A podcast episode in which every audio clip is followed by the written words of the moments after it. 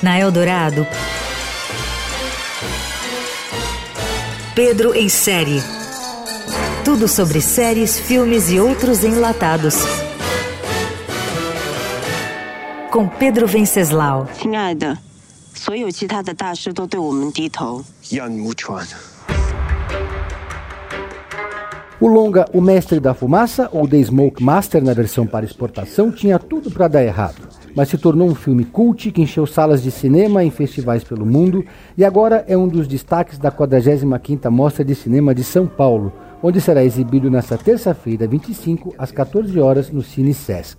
Gravado com baixo orçamento durante a pandemia e produzido por dois diretores estreantes, André Sigwalt e Augusto Soares, o Mestre da Fumaça, que chega em breve às plataformas de streaming, conseguiu reunir um elenco eclético e engajado no projeto, e ainda contou com uma trilha sonora só com músicas inéditas assinadas por Andréa Burjan.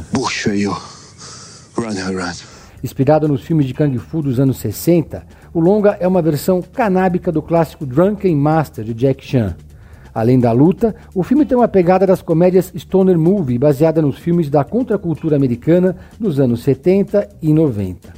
O ator brasileiro Daniel Rocha, que fez Avenida Brasil e Império, e o ator chinês Tony Lee, de Os Parsas e Made in China, protagonizam a ação, que narra a jornada de dois irmãos que se veem amaldiçoados pela máfia chinesa com a temida vingança das três gerações, onde a única maneira de sobreviver é aprender os segredos do estilo da fumaça, uma arte marcial brisada assinada por um mestre singular. A história começa em 1949, quando o famoso mestre da fumaça se recusa a treinar os exércitos da Tríade e a máfia chinesa lança sobre ele a temida vingança das três gerações.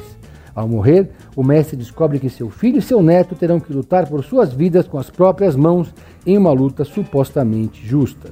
Para reforçar, o longa O Mestre da Fumaça será exibido na Mostra de Cinema de São Paulo nesta terça-feira, às 14 horas, no Cine Sesc.